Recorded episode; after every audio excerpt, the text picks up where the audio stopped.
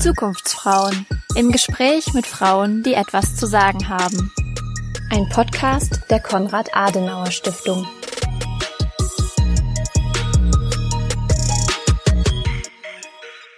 Hallo und herzlich willkommen zur ersten Folge der Zukunftsfrauen, dem neuen Podcast des Frauenkollegs der Konrad Adenauer Stiftung. Ich bin Julia van der Linde und ich komme in diesem Podcast mit Frauen ins Gespräch, die etwas zu sagen haben über ihren Weg und ihr Engagement in unterschiedlichen gesellschaftlichen Bereichen. Frauen, die Mut machen. Meine Interviewpartnerinnen erzählen jeweils über ihre persönliche Geschichte, ihre Herausforderungen auf dem Weg zu mehr Mitbestimmung, ihre konkreten Ziele, ihre Visionen. Sie plaudern unterhaltsam und fordern mit klarer Stimme. Es sind Frauen, die als Multiplikatorinnen, Referentinnen oder ehemalige Teilnehmerinnen eine Verbindung zum Frauenkolleg der Konrad-Adenauer-Stiftung haben. Die eine oder andere fragt sich jetzt vielleicht, Frauenkolleg? Kenne ich noch gar nicht. Das Frauenkolleg ist ein bundesweites Seminarangebot für Frauen, das die persönliche Entwicklung unterstützt und Hilfestellung bei Herausforderungen und Vernetzung leistet. Es soll Frauen Mut machen, Verantwortung zu übernehmen und unsere Zukunft mitzugestalten. Und das im nächsten Jahr sogar schon seit 30 Jahren. Zeit also für ein neues Format. Nachdem wir mittlerweile auf Facebook und Instagram vertreten sind und Corona uns Anfang des Jahres den letzten kleinen Schubs gegeben hat, auch Online-Seminare anzubieten, haben wir nun auch unseren eigenen Podcast. Denn wir brauchen die Kreativität, den Einsatz und das Engagement von Frauen, die unsere Gesellschaft gleichberechtigt mitgestalten und heute darf ich gleich mit einer echten Powerfrau starten, die ab dem 1. November 2020 die Zukunft des Kreises Minden-Lübbecke in Nordrhein-Westfalen mitgestaltet. Mit 63,7 Prozent der Stimmen wurde Anna Bölling in ihrer Heimat Ende September in der Stichwahl zur Landrätin gewählt. Ich spreche heute mit ihr über ihren Weg zur Landrätin ihre Vision für die Zukunft und über die Frage, wie Politik attraktiver für Frauen werden kann. Anna Belling ist 40 Jahre alt und hat ganz schön was an Erfahrung und Kompetenz vorzuweisen. Nach dem Politik- und Geschichtsstudium hat sie verschiedene Tätigkeiten innerhalb der Adenauer Stiftung ausgeübt, war unter anderem in den Auslandsbüros in Warschau und Zagreb. Anschließend leitete sie das Förderprogramm Deutsche Minderheiten im Referat Integration und Medien des Institutes für Auslandsbeziehungen in Stuttgart, bevor es für sie nach Bremen ging. Dort war sie Referentin für Gesundheit, Soziales, Frauen, Familie und Kinder, Integration und Europa bei der CDU-Bürgerschaftsfraktion. Seit 2017 war sie schließlich Sozialdezernentin beim Landkreis Uelzen in Niedersachsen, bevor sie sich nun erfolgreich in ihrer Heimat Minden-Lübbecke als Landrätin zur Wahl stellte. Und das als CDU-Kandidatin in einer ehemaligen SPD-Hochburg. Hallo Anna, schön, dass du heute da bist, beziehungsweise wir zumindest digital miteinander verbunden sind. Wie fühlst du dich nach der Stichwahl? Das war ja sicherlich nochmal aufregend und spannend. Ja, ich bin eigentlich immer noch überwältigt von dem Vertrauen, was mir hier die Wählerinnen und Wähler entgegengebracht haben. Das war ein ganz tolles Ergebnis. Ich glaube auch das beste Stichwahlergebnis aller Landräte und Oberbürgermeister, die für die CDU in der Stichwahl waren. Ähm, das fühlt sich natürlich ganz toll an. Und im Moment bin ich schon voll in Vorbereitung ähm, auf nächste Woche und äh, bin quasi täglich im Kreishaus. Mein Terminkalender ist schon so voll, als wäre ich tatsächlich schon Landrätin. Das kann ich mir gut vorstellen. Das heißt, dein Leben hat sich jetzt schon ganz schön verändert wahrscheinlich, oder? Ja, ich meine, ich kenne natürlich viel Arbeit aus meiner Zeit als Dezernentin. Ähm, Im Moment jongliere ich noch so ein bisschen ähm, zwischen ja Abschluss des, ähm, des Wahlkampfes. Ähm, zum Beispiel war ich mit meinem Wahlkampfteam noch essen letzte Woche als, als kleines Dankeschön äh, und eigentlich schon Vorbereitung der ähm, neuen Aufgabe. Nebenbei habe ich ja auch noch zwei Kinder, also das ist äh, alles schon ganz spannend hier. Also gerade noch ein bunter Mix in der Übergangsphase. Wie hat eigentlich dein Umfeld reagiert, als du gesagt hast, ich möchte Landrätin werden und als du dann jetzt auch gewählt wurdest? Ja, ich habe natürlich, als ich gefragt worden bin, ob ich mir vorstellen könnte zu kandidieren, mit meinem Mann äh, lange nachgedacht. Ähm, was macht das ähm, mit uns? Was macht das mit unserem Leben? Ähm, und ähm, ja, hab da aber, wir sind eigentlich dazu gekommen, dass ähm, er mir da sehr, sehr stark zugesprochen hat. Das hat sich schon mal gut angefühlt. Ähm, und ähm, jetzt muss ich sagen, die Reaktionen sind ausgesprochen positiv und ähm, es unterstützen sich alle. Alle haben sich mit mir gefreut. Ähm, deswegen kann ich mich nicht beklagen. Also große Unterstützung. Das kann man sicherlich gut gebrauchen.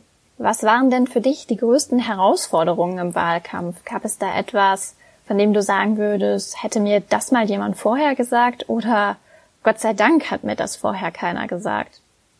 Naja, also ganz ehrlich, meine größte persönliche Herausforderung war natürlich, dass ich direkt nach meiner Nominierung schwanger geworden bin. Das war nicht so geplant.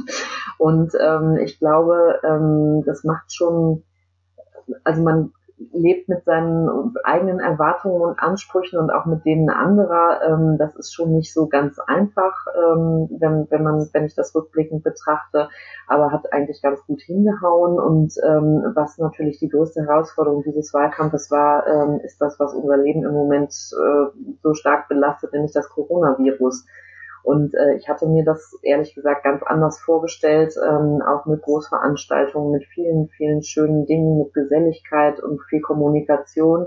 Ähm, einfach so das, was den Menschen ausmacht, auch mit in den Wahlkampf zu nehmen, denn ich glaube, das ist meine Stärke, auf Menschen zuzugehen und all das, was mit Menschen zu tun hatte, schied ja eigentlich aus und das war wirklich irgendwie schwierig und da hat man sich den Kopf zerbrochen und konnte eigentlich auch gar nicht planen, weil man wusste ja nie, wie sich die Lage so entwickelt. Ähm, das ähm, war schon eine ziemlich interessante Erfahrung, aber ich glaube, das konnte einem auch niemand vorher so prophezeien.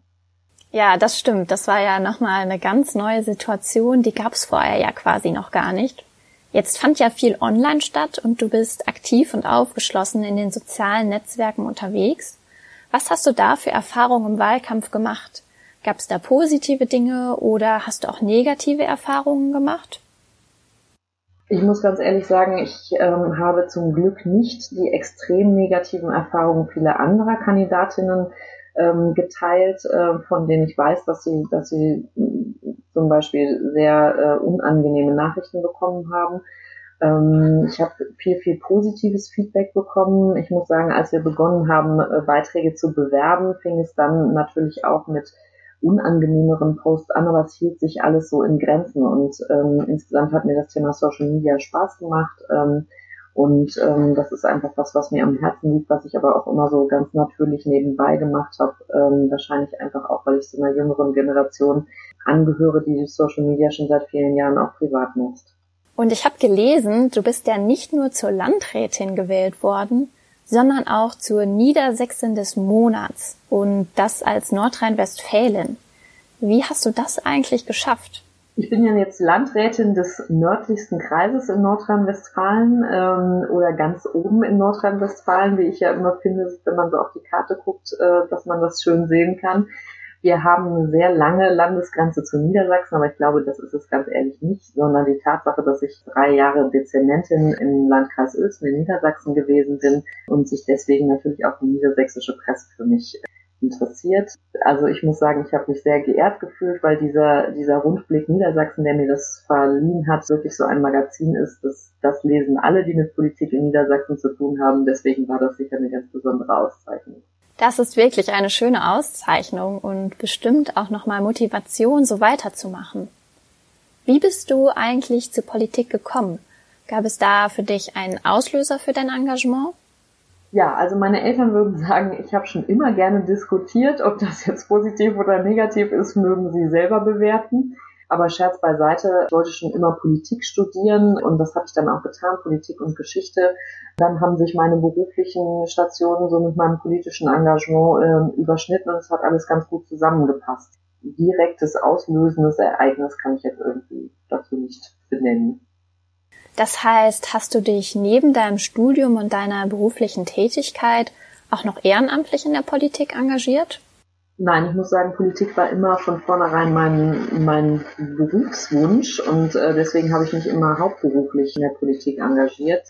Also erst, wie gesagt, bei der Konrad-Adenauer-Stiftung, dann in der CDU-Landtagsfraktion in Bremen und danach eben als Sozialdezernentin. Also ich hatte immer über 40 Stunden Politik die Woche, da brauchte ich dann auch im Privaten so einen kleinen Ausgleich und ehrenamtlich habe ich mich immer im Sportverein und ganz viel im Bereich Sport engagiert.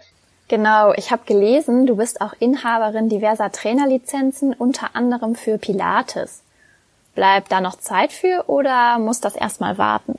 Das muss jetzt in der Tat erstmal warten. Das hat mir jahrelang ganz, ganz viel Spaß gemacht, mit Menschen Sport zu machen, Menschen zu bewegen. Für mich ist Sportverein einfach auch so ein Stück zweite Heimat und ähm, das ist was ganz Wichtiges und was ganz Tolles. Aber dass ich jetzt noch nebenbei Zeit habe, als Trainerin zu arbeiten, das glaube ich erstmal nicht.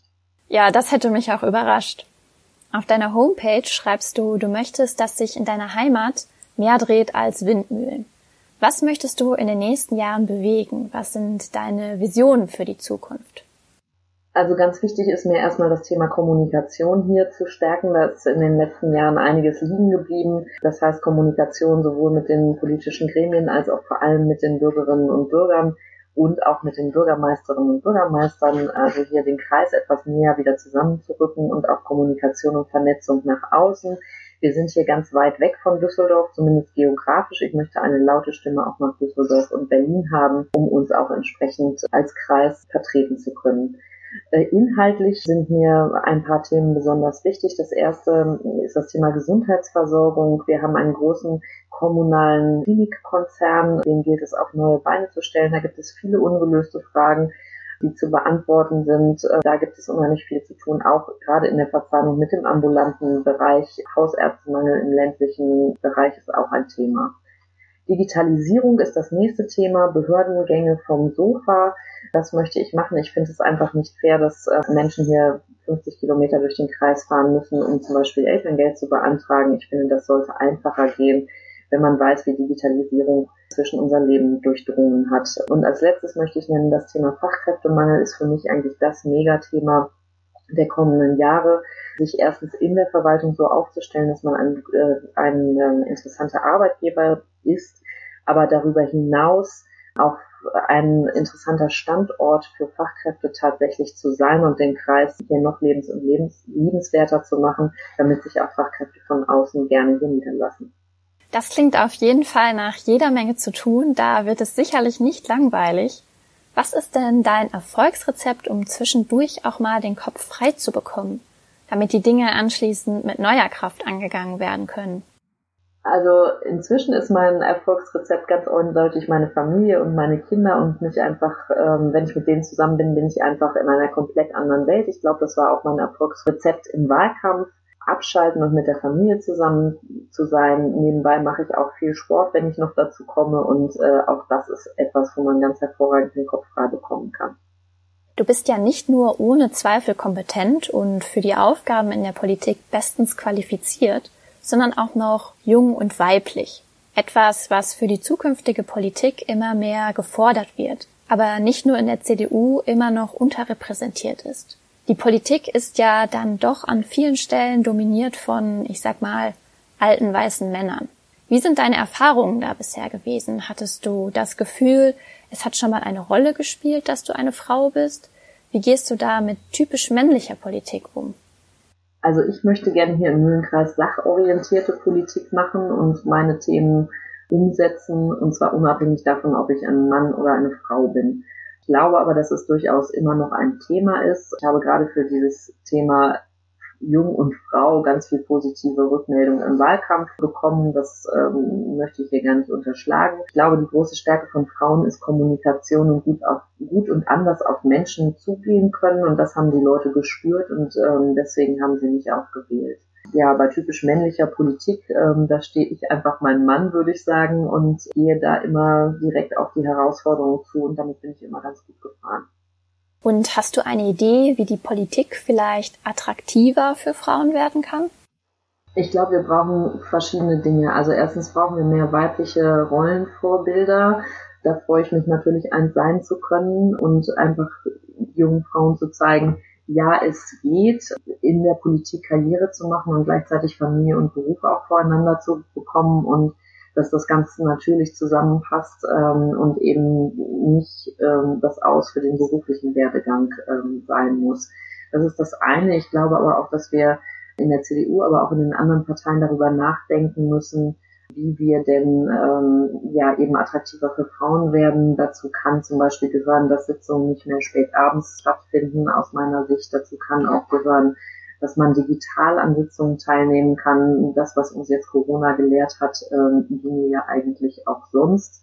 Da muss man sich vielleicht auch fragen, brauchen wir alle Sitzungen, die denn tatsächlich stattfinden ähm, und muss man dort immer präsent sein?